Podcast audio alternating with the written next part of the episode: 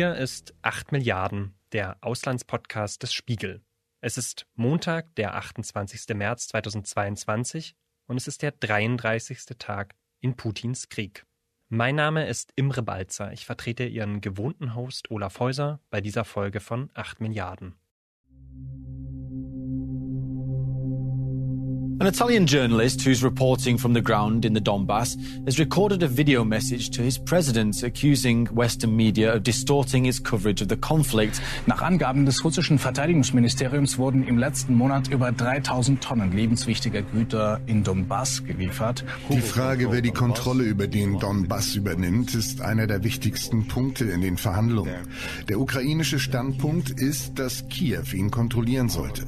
Unser Standpunkt ist, dass die Macht von den den Menschen ausgeht. Also sollten die Einwohner im Donbass ihr Land selbst kontrollieren. The Ukrainian Navy, by the way, planned on attacking the Russian Black Sea Fleet with these in uh, swarm tactics and uh, cause devastating damage to the Russian Navy. I see people on TV talking about modernity, about morality, and they say that Putin is a criminal. If Putin is a criminal, then we are ten times worse. Was Sie hier hören, sind Ausschnitte des russischen Auslandssenders RT. Offiziell soll der Sender die russische Sichtweise auf das internationale Geschehen verbreiten, doch näher kommt der Sache wohl eher ein Zitat der RT-Chefredakteurin Margarita Simonjan. Die hat den Kanal 2012 mit dem Verteidigungsministerium verglichen und erklärt, dass man einen Informationskrieg führe, und zwar gegen die gesamte westliche Welt. Ich will in dieser Folge über diesen russischen Informationskrieg sprechen, über die Desinformationskampagnen, mit denen Russland den Krieg vorbereitet hat und ihn jetzt auch begleitet. Und ich will über die Auswirkungen sprechen, die diese Kampagnen auf unsere Gesellschaft auch hier in Deutschland haben. Mein Gast heute zu dem Thema ist Josef Hollenburger. Er ist Geschäftsführer von CEMAS, dem Center für Monitoring, Analyse und Strategie. CEMAS bündelt als Organisation Expertise zu Themen wie Verschwörungsideologien, Antisemitismus und Rechtsextremismus. Hollenburger beschäftigt sich deswegen auch schon seit Jahren wissenschaftlich mit Desinformation und Verschwörungsideologien und forscht auch dazu, wie sich das Ganze im Internet verbreitet. Wo müssen wir denn da eigentlich ansetzen, wenn wir über das Thema sprechen? Das ist ja nicht erst seit äh, seit dem Krieg, seit dem Beginn des Krieges aktuell? Wo fängt man da am besten an? Man fängt am besten an, 2014 mal zu gucken. Das war nämlich der Beginn des Ukraine-Konflikts überhaupt. Äh, dort mit der Annexion der Krim. Dort gab es dann schon eine größere Bewegung an Menschen, die sich Montagsmahnwachen für den Frieden genannt haben und die auf die Straße gingen äh, in ihrer Perspektive für den Frieden ausgestaltet, sehr häufig mit verschwörungsideologischen Narrativen, die da verbreitet wurden und mit einem sehr starken Pro-Putin-Bezug. Aber das war der Moment, ähm, als äh, die russische Desinformation sehr viel stärker anlief und sich tatsächlich äh, stark etablieren konnte mit Formaten wie Sputnik, was sich später umbenannt hat in SNA oder RT Deutsch, die damals tatsächlich auch schon angefangen haben, Bühnen zu stellen, aber auch verstärkt dann in Büros in Berlin investiert haben, sehr viel mehr Personen in den Redaktionen gearbeitet haben. Das war ein äh, sehr ereignisreicher Zeitpunkt 2014, als die russische Desinformation noch sehr viel stärker angetrieben wurde und wir immer noch davon zehren. Sie haben jetzt gerade schon zwei Akteure angesprochen, zwei Fernsehsender. Ähm, wer verbreitet denn solche Desinformationen überhaupt? Um, ähm, RT Deutsch und ähm, Sputnik, in Deutschland SNA, sind zwei Staatsmedien, die sich ganz professionell mit der Verbreitung von Desinformation beschäftigen. Das Ganze wirkt sehr professionell. Sie sagen auch ständig, dass sie sowas Ähnliches wären eigentlich wie ARD und Co. Das ist de facto nicht der Fall. Man muss das ein bisschen unterscheiden zwischen öffentlich-rechtlich, wie es in Deutschland finanziert ist, oder eben ein Staatsmedium, das der Regierung untergeordnet ist die öffentlich-rechtlichen, wie wir sie kennen, mit ARD, ZDF und Co., die sind unabhängig von der Regierung. Das ist bei Sputnik und RT Deutsch auf jeden Fall nicht der Fall. Ähm, das sind die professionellst geführtesten und die größten. Es gibt aber auch noch sehr viel kleinere Organisationen, die da immer mit dazu noch laufen, die eben auch russische Desinformation verbreiten. Aber über diese beiden Kanäle läuft es am professionalisierten. Nicht nur in Deutschland, das hört man ja auch schon daran, dass man RT Deutsch sagt, sondern eben auch in den USA, aber auch im arabischen Raum. Überall dort gibt es Ableger von RT.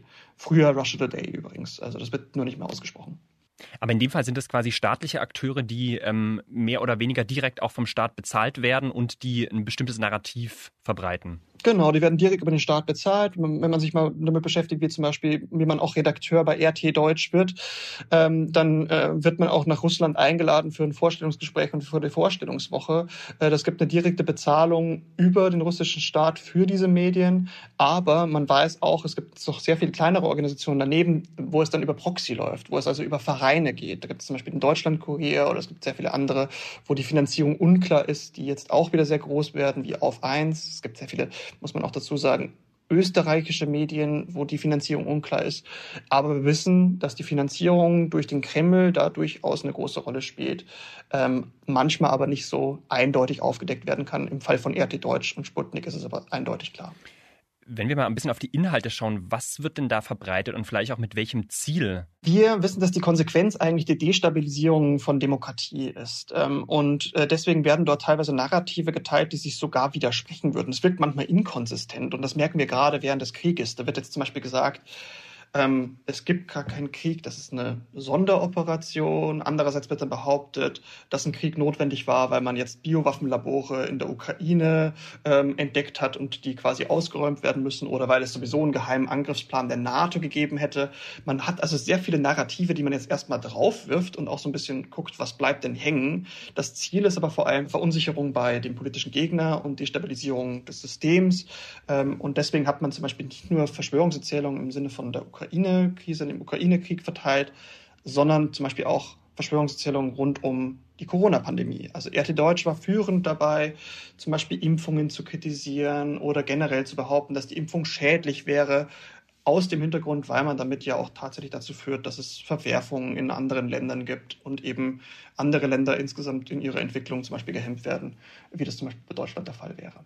Und was soll das dann auslösen bei den RezipientInnen der Nachricht? Also, wo, was soll da hängen bleiben? Die Konsequenz ist, dass die Leute das Vertrauen in die Demokratie, aber vor allem das System verlieren sollen. Also, die Leute sollten denken, dass äh, zum Beispiel ähm, die Situation in Europa oder in Deutschland sehr viel schlimmer wäre als in Russland. Ähm, es gibt ja tatsächlich Menschen, die zum Beispiel mit diesem verschwörungsideologischen Weltbild ein, äh, versucht haben, den Reichstag zu stürmen oder das Kapitol zu stürmen. Das ist nicht zuletzt ähm, auch deswegen wahrscheinlich begünstigt worden, dass sie sich in diesem verschwörungsideologischen Weltbild stärken konnten. Und da war wahrscheinlich auch RT und Konsorten mit beteiligt, genau das zu schaffen, diese äh, Desinformation in die Köpfe zu bekommen und im Endeffekt sogar die Ursache zu haben, dass die Leute einen Systemumsturz sogar selbst herbeiführen wollen. Hm. Lassen Sie uns mal konkret auf den Krieg in der Ukraine schauen. Was für Geschichten, was für ähm, Strategien werden denn in diesem, in dieser aktuellen, in diesem aktuellen Krieg benutzt von russischer Seite aus? Und das ist eine Strategie, die wir ähm, auch schon äh, 2014 gesehen haben, ähm, eben beim Beginn des Ukraine-Kriegs, beim Beginn des Ukraine-Konflikts nämlich die, dass man besonders viele Narrative verteilt und einfach guckt, was auch so ein bisschen hängen bleibt. Das beste Beispiel war damals der Absturz ähm, oder der Abschuss, muss man eher sagen, des Flugzeugs MH17. Ein malaysisches Passagierflugzeug ist über dem Osten der Ukraine abgestürzt. An Bord der Boeing 777 waren nach Angaben von Malaysia Airlines 295 Menschen. Schwarzer Rauch steigt auf an der ukrainisch-russischen Grenze nahe der umkämpften Stadt Donetsk. Trümmerteile liegen auf einer großen Fläche verteilt, überall brennt es. Es verdichten sich Hinweise, dass die Passagiermaschine abgeschossen wurde. Die USA erklärten, sie sei wahrscheinlich vom Gebiet pro-russischer Separatisten aus angegriffen worden.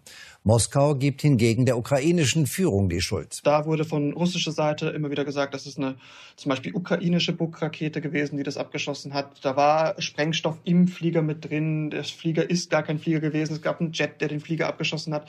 Man hat also sehr viele Narrative einfach nur gestreut und hat dann so ein bisschen versucht herauszufinden, was denn hängen bleibt, was sich am stärksten verbreitet und hat das dann weiter aufgebläht. Und etwas Ähnliches bemerken wir gerade in der derzeitigen Ukraine-Krieg. Es gibt sehr viele Narrative, die gestreut werden, wie eben besagte vermeintliche Geheimpläne der NATO zum Einmarsch in die Ukraine, die auf einem Laptop gefunden worden wären, oder eben diese Biolabore. Und man guckt so ein bisschen, was von diesem Dreck einfach hängen bleibt, wenn man es einfach mal so sehr äh, stumpf ausdrücken will. Ähm, das ist leider eine Taktik, die aber funktionieren kann. Inwiefern? Menschen, die so verschwörungsideologisch gestrickt sind. Vielleicht nochmal da kurz, was bedeutet das verschwörungsideologisch, wenn ich es die ganze Zeit sage? Das sind Menschen, die eigentlich hinter allem eine vermeintliche Verschwörung sehen. Die denken, es gäbe immer eine geheime Gruppe oder eine Einzelperson, die einen illegitimen bösen Zweck herbeiführen will und dabei die Kontrolle über die Medien hat und äh, die Wissenschaft hat und alles manipulieren kann. Und jemand, der so ein Weltbild vertritt, der sucht auch bei neuen Ereignissen wie einem Krieg oder einer Pandemie oder einem Wirtschaftszusammenbruch immer wieder diese vermeintlichen Verursacher, immer wieder diese, diese großen große Lüge und er zweifelt im Endeffekt alles an. Und genau das ist etwas, was dabei hilft, dieses Weltbild zu manifestieren. Man hat quasi so viele Erzählungen, dass ja das Eigentliche, was die meisten äh, vertreten würden, nämlich es ist ein russischer Angriffskrieg, eigentlich gar nicht mehr haltbar wäre, weil es gibt ja so viele Alternativerzählungen, die vielleicht wahrer werden oder die eher geglaubt werden können, auch wenn sie sich widersprechen. Und das ist eine Forschung, die von Wood et al. 2012 schon mal gemacht wurde. Da gibt es eine Studie, die heißt Dead and Alive. Die hat einfach bei Menschen abgefragt, welchen Items, also welchen Thesen sie zustimmen würden. Und Menschen, die sehr stark Verschwörungs gläubig waren, hatten kein Problem, sich widersprechende Thesen anzunehmen. Hauptsache, sie lehnen das ab, was quasi die offizielle oder die mehrheitlich vertretene These ist. Und genau das erleben wir derzeit im Ukraine-Krieg wieder. Das Ziel der russischen Desinformation ist also die Verunsicherung der Menschen durch das Säen von Zweifeln und damit auf längerfristige Sicht gesehen die Destabilisierung der Demokratien im Westen. Es geht also auch hier um einen Systemwettbewerb, also das autoritäre russische System gegen die westlichen Demokratien.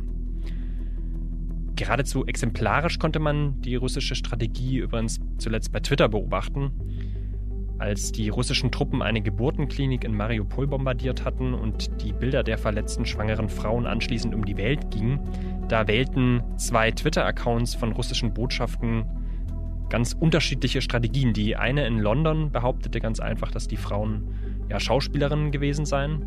Eine andere russische Botschaft behauptete dagegen, dass das Krankenhaus schon länger vom ukrainischen Militär übernommen worden sei und dort gar keine Patientin gewesen seien. Beides waren Falschbehauptungen. Doch warum braucht man den Desinformationskrieg der Köpfe überhaupt, wenn der reale Krieg ja schon mit Waffen ausgetragen wird? Es gibt so zwei Hintergründe, warum das sehr stark nach vorne getrieben wird. Es geht da um die Außenkommunikation und die Innenkommunikation. Es gilt darum, dass Russland einerseits versucht, dass sie mit so einer Entkräftung solcher Vorwürfe natürlich eine Moral zum Beispiel in Russland hochzuhalten, dass das gar nicht der Fall wäre. Man versucht natürlich eine Moral bei den Soldaten hochzuhalten, die vielleicht damit konfrontiert werden über das Netz, dass es sowas gegeben hätte und das eben als Lüge hinzustellen. Das ist einfach der taktische Hintergrund, den man da wählen muss. Das andere ist natürlich eben, wie gesagt, diese Situation, dass man auch nach der Außenkommunikation danach trachtet, dass es Destabilisierung gibt, dass es vielleicht äh, tatsächlich in seiner Konsequenz Putschversuche und Ähnliches geben könnte in stabilen Demokratien, weil man versucht, diese stabilen Demokratien zu destabilisieren, indem es zum Beispiel Zweifel gibt an dem Angriffskrieg Russlands, dass es weniger Sanktionen gibt, dass es Kritik an den Sanktionen gibt oder, und das sehen wir jetzt derzeit auch schon, dass einige sogar sagen, die Ukraine müsste eigentlich aufgeben, damit es nicht weitergeht. Ähm, und man müsste sich neutral verhalten, weil es ja so viele unterschiedliche Narrative gibt. Das sind natürlich alles äh, Gründe, äh, die äh, Russland jetzt noch heranzieht, das genau zu bestärken und weiterhin solche Narrative zu verbreiten. Äh, genau diese Zweifel und genau diese Konsequenz der Zweifel. Gewinnt Putin diesen Desinformationskrieg gerade? Das ist schwer zu sagen. Ähm, ich glaube, in seiner Konsequenz ähm, gewinnt das gerade nicht. Ich glaube, dass sich aber insgesamt auch in Russland ähm, mit dem Ukraine-Krieg einiges anders gewünscht wurde, als es jetzt gerade zu sehen ist. Also man hat ja auch wahrscheinlich gemeint, dass es sehr viel weniger lang dauern würde und dass das Ganze eigentlich in drei Tagen abgewickelt wäre. Da müsste man sich vielleicht auch nochmal beschäftigen, wie viel Desinformation es in Russland selbst gab über die Macht der eigenen Medien und die Macht der eigenen ähm, äh, Armee im Endeffekt. Ähm, es heißt aber nicht, dass es, ähm, dass es wirkungslos wäre in stabilen Demokratien wie in Deutschland. Wir haben selbst eine Untersuchung gemacht ähm, über das Protestverhalten, welche Positionen die Menschen dort haben. Da gibt es Menschen, die wirklich ein geschlossen verschwörungsideologisches Weltbild haben. Und gerade im Moment gibt es zum Beispiel eine sehr aktuelle Cosmo-Umfrage. Das ist das Covid Snapshot Monitoring. Ähm, das ist ein eine Untersuchung der Uni Erfurt, die während der ganzen Corona-Pandemie gelaufen ist.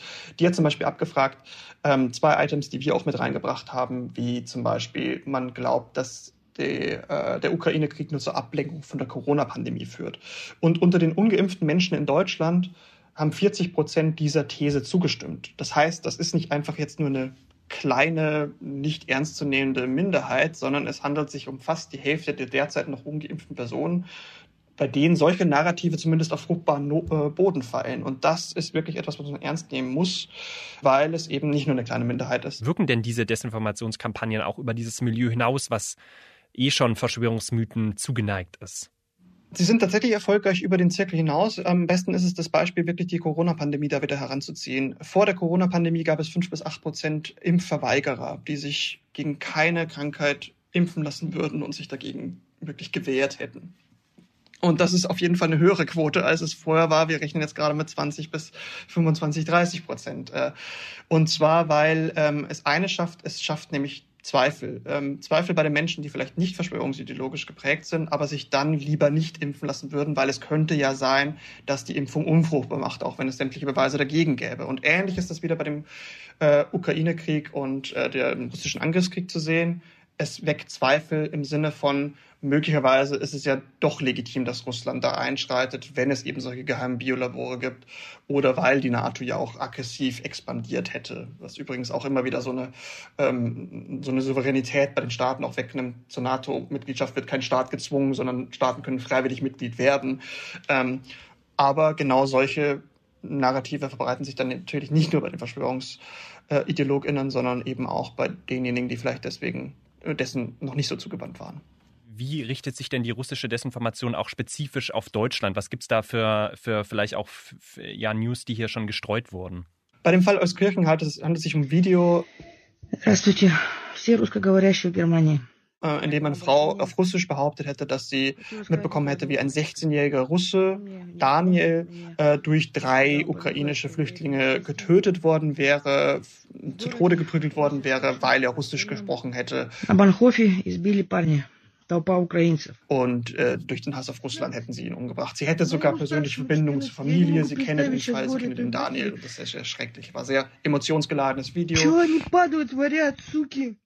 Ребят, мы должны держаться все вместе, сука, и защищать наших детей. Ähm, was Selfie-mäßig auch aufgenommen wurde, auf TikTok hochgeladen wurde. Die Frau hatte auch in dem Video geweint. Und das hatte sich in sehr kurzer Zeit mehr als 100.000 Mal auf Telegram verbreitet, aber eben auch auf TikTok, Instagram, bei WhatsApp und anderen Dark Social Plattformen, die man nicht öffentlich einsehen kann, wissen wir nicht, wie schnell es sich verbreitet hat, aber es ging viral. Die Polizei wurde damit konfrontiert. Die Polizei hatte gesagt, es gäbe keinen Todesfall. Es gäbe auch kein Schwerstdelikt in Euskirchen. Da sei nichts bewusst. Es wurde dann auch auf Twitter dementiert. Und ich glaube, es war gut, dass es so schnell auch öffentlich dementiert wurde, weil sich diese Frau am nächsten Tag dann doch nochmal mit einem Video entschuldigt hätte. Es sei eine andere Person gewesen, die sich dabei angelogen hätte. Ähm, und es sei doch nicht wahr gewesen. Nichtsdestotrotz geisterte das rum. Und es gab eine sehr ähnliche Geschichte, die rumgeisterte. 2016, ähm, glaube ich, müsste das gewesen sein, mit dem Fall Lisa, ähm, wo eine Person behauptet hätte auch Russlanddeutsche, sie wäre von Geflüchteten aus Syrien vergewaltigt worden, was sich später auch als nicht wahr herausstellte. Dort wurde es sogar später von Lavrov aufgegriffen, also dem außenpolitischen Sprecher Russlands. Ähm, solche Narrative werden verbreitet, weil sie sehr stark emotionalisierend sind. Man sieht ein Video mit einer Frau, die weint. Man hört einen Fall, den man sehr, sehr tragisch findet. Und sehr viele Menschen reagieren damit so darauf, dass sie es soll sofort teilen, sofort weiterverbreiten, ähm, in der Hoffnung, dass es sehr viele Leute sehen, aber dass es genauso emotional berührt wie sie selbst. Und ähm, der Fall, wo wir sehen, dass es auch aufgegriffen wurde, zumindest aufgegriffen wurde durch russische Medien, wir wissen nicht, ob es fabriziert wurde durch russische Staatsmedien, war äh, der Fall, dass es bereits um 14 Uhr, und das war sehr, sehr früh in der Kaskade der Entwicklung, äh, durch ein Portal aufgegriffen wurde, was der Internet Research Agency zugeschrieben werden kann. Äh, und die Internet Research Agency, das ist eine Organisation, die in St. Petersburg sitzt und eine Art Trollfabrik sein sollte, also die en masse ähm, russische Desinformation streut. Und es wurde auch aufgegriffen von russischen Journalistinnen wie Alina Lipp, äh, die äh, dann natürlich eine größere Reichweite nochmal in Deutschland erzielen, dann auch auf Deutsch übersetzt worden ähm, und dann eben 100.000 erreichen konnte. Gerade wenn Sie Alina Lipp ansprechen, ähm, ich wollte noch mal ein bisschen so auf die Abnehmer quasi der russischen Propaganda auch in Deutschland zu sprechen kommen. Welche Personen gibt es da in Deutschland und welche Funktionen nehmen die ein? Ähm, wir haben, ich habe ja vorher gemeint, mit RT Deutsch gab es schon ein Medium, das 2014 sehr stark expandiert ist und ausgebaut wurde. Äh, da gab es einzelne Journalistinnen, die dort stärker zu sehen war mit Formaten wie Der fehlende Part, die mittlerweile auch alle abgeschaltet sind, weil ja RT Deutsch mittlerweile in Europa und in Deutschland sehr stark sanktioniert wird. Deswegen übernehmen gerade wichtigere Funktionen nicht diese RT Deutsch und SNA, sondern Einzelpersonen wie Alina Lipp, Thomas Röper und ähnliche. Das sind Personen, die sagen, sie sind privat im Donbass, sie sind privat auf der Krim, äh, sie sind wirklich so eine Art Influencer-Persönlichkeit. Bei Alina Lipp ist es, glaube ich, das krasseste Beispiel sogar. Sie ist 2014, hat sie mit einem Videoformat auf der Krim angefangen, wo sie einfach über das schöne Leben auf der Krim Beim berichten letzten wollte. Video habt ihr mich gefragt, wie die Menschen hier auf der Krim denn so ticken. Eine sehr gute Frage. Mir gefallen die Leute hier auf jeden Fall sehr gut. Ich habe schon viel in Russland gesehen. Moskau, St. Petersburg, Sibirien, Sochi. Und die Menschen auf der Krim sind einfach super entspannt. Videos vom Meer und mit äh, Videos von äh, Restaurantbesuch. Aber sie hat mittlerweile mit dem Wegbruch auch von RT Deutsch, sowohl auf YouTube als auch auf Telegram, eine Reichweite auf Telegram erreicht, die über die 100.000 Abonnenten geht. Videos von ihr werden teilweise über 300.000 Mal angesehen. Und ähm, als es dann jetzt zu dieser ähm, ja, Zuspitzung kam, habe ich nochmal mehr Gas gegeben und bin dann auch äh, selber an die Front gefahren und so, weil ich einfach dachte, es kann alles nicht wahr sein. Was jetzt auch in, in den deutschen Medien berichtet wird, das stimmt einfach nicht. Äh, also Russland als den großen Aggressor dahin zu stellen und den Rest zu verschweigen, das ist Und Ja, sie übernimmt also eine Funktion äh, der russischen Desinformation, die vorher über die staatlichen Medien lief, läuft jetzt über Alina Lipp. Die wird auch sehr stark darüber forciert. Wir wissen, dass sie an einigen Konferenzen teilgenommen hat, und zwar seit einigen Jahren, und da auch mit hochkarätigen PolitikerInnen Russlands gesprochen hat. Und bei ihr, glaube ich, fällt es am meisten zumindest auf, dass äh, es wirkt, als wäre sie darauf hintrainiert worden, genauso eine Funktion zu übernehmen. Zumindest kommt ihr genau diese Rolle jetzt gerade zu, die jetzt über RT Deutsch weggefallen ist, die übernimmt sie. Welche Rolle spielt denn die AfD in dem Zusammenhang? Die AfD hat wie viele andere rechtspopulistische und rechtsextreme Parteien in Deutschland relativ früh einen Schulterschluss mit Russland auch gesucht. Man sieht das zum Beispiel an anderen Parteien wie der FPÖ in Österreich oder Front National in Frankreich. Da gab es schon immer wieder Verbrüderungen mit Russland, weil Russland in den Augen einiger Rechtspopulisten und Rechtsextremen durchaus so eine Art Vorbildfunktion hatte. Man hatte da einen Putin, der als man mag vielleicht, wenn man es positiv ausdrücken will, einen charismatischen und wenn man es negativ ausdrücken will, einen sehr maskulinen und auch sehr ähm, angriffslustigen Mann als äh, Präsidenten eines Landes, der sich durchgesetzt hat und auch äh, sowas wie das, was dann durch zum Beispiel FPÖ und Konsorten als vielleicht Kulturmarxismus und ähnliches dargestellt werden würde, also als vermeintlich verweichlichte westliche Gesellschaft, äh, die keinen richtigen Traditionen wie Familie und Kultur mehr nachhängt. Man hat da so ein Feindbild des Westens aufgebaut und so eine glorifizierte Russland-Position. Und deswegen war die ähm, AfD, FPÖ und Front National eigentlich immer sehr Russland zugewandt über die letzten Jahre. Das kann jetzt aber auch nochmal ein Problem für sie geworden sein. Man sieht es am Beispiel der äh, AfD jetzt besonders. Sie tat sich anfangs etwas schwer damit, diesen Angriffskrieg Russlands zu verteidigen. Sie hat es dann doch als Angriffskrieg bezeichnet, weil ich glaube, auch der überwältigende Druck der Gesellschaft einfach auch gezeigt hat, dass es nicht anders ging. Aber man sieht bei der AfD vereinzelte PolitikerInnen, aber die auch in ranghohen Positionen sitzen, die jetzt wieder davon abrücken und es trotzdem wieder relativieren wollen, dass es dort keinen Angriffskrieg gegeben hätte. Jetzt haben wir über die rechtsextreme und die rechtspopulistische Szene gesprochen. Ein anderes verschwörungstheoretisches Milieu ist ja die Querdenker-Szene. Warum sind die denn so fasziniert von Putin, obwohl der ja meines Wissens gar kein Corona-Leugner ist? Querdenken hat ebenfalls ihre Ursprünge 2014. Also diese Montagsmahnwachen für den Frieden ist eigentlich nur eine Fortsetzung äh, jetzt bei Querdenken gewesen. Es sind immer noch teilweise sogar dieselben Persönlichkeiten, die immer noch auf der Bühne stehen, die man 2014 gesehen hat. Und die standen eben 2014 bereits auf Bühnen von RT Deutsch. Das heißt, äh, dieses Milieu wurde von Anfang an immer begleitet und auch immer begrüßt durch russische Staatsmedien. Entsprechend sind russische Staatsmedien von Anfang an bei der Corona-Pandemie, bei diesen Querdenken-Protesten sowohl immer begleitend mit dabei gewesen, ist mit Livestreams, als auch wirklich parteinehmend mit dabei gewesen, eben indem sie Leute eingeladen haben, eine Bühne gegeben haben und selbst Verschwörungserzählungen verbreitet haben. Deswegen wundert es nicht, dass RT und die russischen Medien und der russische Staat insgesamt innerhalb des Querdenkenmilieus, innerhalb der verschwörungsideologischen Szene ähm, eher ein positives Bild ähm, hatte. Wenn es darum geht, wie das mit Widersprüchen aussieht, weil Putin hatte zum Beispiel auch an einer Stelle mal behauptet, äh, wer Impfverweigerer sei, sei geisteskrank.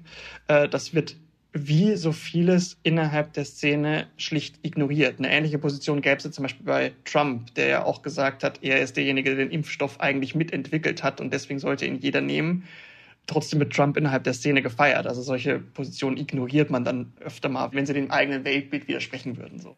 Jetzt haben wir zwei Jahre Pandemie, wir haben über die Querdenker gesprochen, wir haben eine Großlage mit dem Krieg in der Ukraine. Macht Ihnen das ein bisschen Sorgen, was sich da so verfestigt, auch an Milieu, gerade was im Bereich Desinformation dann auch passiert? Ja, sehr. Es macht mir große Sorgen, weil ähm, wir wissen, dass ähm, Krisenzeiten immer die Zeiten sind, in denen Verschwörungserzählungen, Desinformation und Co. besonders laut wird. Es mag jetzt nicht mal unbedingt sein, dass es an der Masse zunimmt im Sinne von, dass mehr Menschen dran glauben würden, aber die Menschen sprechen dann oft mit einheitlicher Stimme. Sie formen dann Demonstrationen, die mehrere Zehntausend Mann umfassen und Frau umfassen ähm, und sie werden einfach sichtbarer und aggressiver. Und ich hatte mir eigentlich gehofft, dass man so nach einer Pandemie nochmal eine gesellschaftliche Verschnaufpause hätte, bevor dann die nächste Krise äh, droht. Und ich glaube, das ist einfach im Moment nicht gegeben. Und das macht es umso schwieriger für die Gesellschaft, genau solche Krisen zu verarbeiten. Und das ist tatsächlich etwas, was mir Angst macht, äh, nämlich die Taktung der Krisen, die wir derzeit erleben. Und das bereitet uns vielleicht auch so ein bisschen auf die Zukunft leider vor, weil die Taktung an äh, Krisen und Konflikten nimmt zu, zum Beispiel mit dem Klimawandel und mit äh, der Klimakatastrophe, die uns droht. Und deswegen äh, gilt es jetzt umso wachsamer zu sein bei solchen Desinformationen, aber ich sehe es trotzdem als riesige Gefahr, die uns droht, die man ernst nehmen muss. Ähm, man muss die Klimakatastrophe ernst nehmen, man muss aber auch alle Desinformationen, die damit einhergehen und das Klima in der Gesellschaft ernst nehmen. Dann lassen Sie uns zum Ende nochmal vielleicht ein bisschen ähm, ja, auf die Lösungen schauen. Ich würde ganz gern, würde es ganz gern trennen, einmal auf die vielleicht die persönliche Ebene und einmal auf die politische. Wie gehe ich denn damit um, wenn ich jetzt zum Beispiel von meiner Tante, die vielleicht normalerweise nicht im verschwörungstheoretischen Milieu unterwegs war, plötzlich entweder ein Corona-Verschwörungsvideo geschickt bekommen oder was von Alina Lipp. Was kann ich da machen? Das Wichtigste ist eigentlich Widerspruch. Das heißt, ähm, das Ablehnen, was da geteilt wird und das auch verbalisieren, dass man das ablehnt. Ähm, am besten dann noch mit Gründen oder dem Verweis zum Beispiel auf eine Faktchecker-Seite, wo man das gelesen hat, äh, warum es nicht stimmt. Das Schlimmste wäre, nichts zu machen, weil das ist oft die größte Problematik. Viele Menschen glauben dann, dass äh, kein Widerspruch eigentlich Zustimmung wäre, fühlen sich dadurch auch oft größer, als sie sind. Das hatten wir bei Querdenken immer wieder wahrgenommen, wenn gesagt wurde, wir sind die Mehrheit oder wir sind immer mehr. Ähm, und deswegen ist Widerspruch damit am wichtigsten. Und auf der politischen Ebene gesehen, wir haben schon kurz über RT oder RT Deutsch gesprochen, dass äh, ja jetzt die EU-Kommission verboten hat. Ist das die Lösung, wie man dagegen ankommt? Ähm, ich halte es auf jeden Fall für eine Situation, die man parlamentarisch diskutieren muss, ob es eine Lösung ist und die man auch zeitlich sehr stark begrenzen muss, wenn es eine ist. Wir sind, derzeit in der Situation, wo wir konfrontiert sind mit einem Krieg. Das ist ein Ausnahmezustand, da gelten vielleicht nochmal andere Regeln, als das außerhalb des Kriegs wäre. Und genau das muss man eben festlegen, dass solche Situationen nur temporär sind, wenn sie denn gemacht werden müssen. Ähm, und ich glaube, das ist auch eine Stärke eines demokratischen Landes, dass man genau diese Debatte, auch wenn sie schwierig ist, nicht scheut, sondern sie ausdiskutiert und dann Konsequenzen folgen lässt, die zum Beispiel zeitlich begrenzt werden. Wir wissen, dass Deplatforming, also das Löschen oder das äh, Entfernen von einer Plattform wirkt. Also diese RT Deutsch und Sputnik-SNA erreichen nicht mehr die Menschen, die sie vorher erreicht haben, einfach an der Masse der Zahl. Das geht zurück. Ähm, aber es muss eben auch gute Gründe dafür geben, warum äh, es dieses Deplatforming gibt. Ich glaube, bei SNA und äh, Russia Today, bei äh, RT ist der Grund ein guter. Wir haben, wie gesagt, mit diesem Fall Daniel, Fall Lisa und vielen anderen Fällen immer wieder gesehen, wie ganz bewusst falsche Informationen gestreut werden. Und das ist in seiner Konsequenz nicht nur gefährlich, sondern oft einfach auch sowas wie Verleumdung ähm, und kann deswegen rechtfertigen, dass man ähm, etwas nicht mehr sagen darf. Man darf ja zum Beispiel auch eine Person nicht vorwerfen, sie wäre äh, gewalttätig, obwohl sie das nicht ist. Also das gibt ja auch einfach da schon einen Straftatbestand, der die freie Rede einschränkt. Deswegen war das da, glaube ich, richtig. Aber wie gesagt, solche Debatten müssen unbedingt in unseren Parlamenten geführt werden und müssen dann auch zeitlich begrenzt sein. Das war 8 Milliarden über Putins Krieg am 28. März 2022. Ich bedanke mich bei Josef Hollenburger für das interessante Gespräch. Außerdem herzlichen Dank an Luca Ziemek, der die Postproduktion für diese Folge übernommen hat. Ihnen, liebe ZuhörerInnen, herzlichen Dank für das Interesse. Sie können uns auch weiterhin gerne schreiben. Die Adresse lautet 8milliarden.spiegel.de. Am Mittwoch wird hier wieder mein Kollege Olaf Häuser übernehmen. Bis dahin Ihnen alles Gute und bleiben Sie gesund.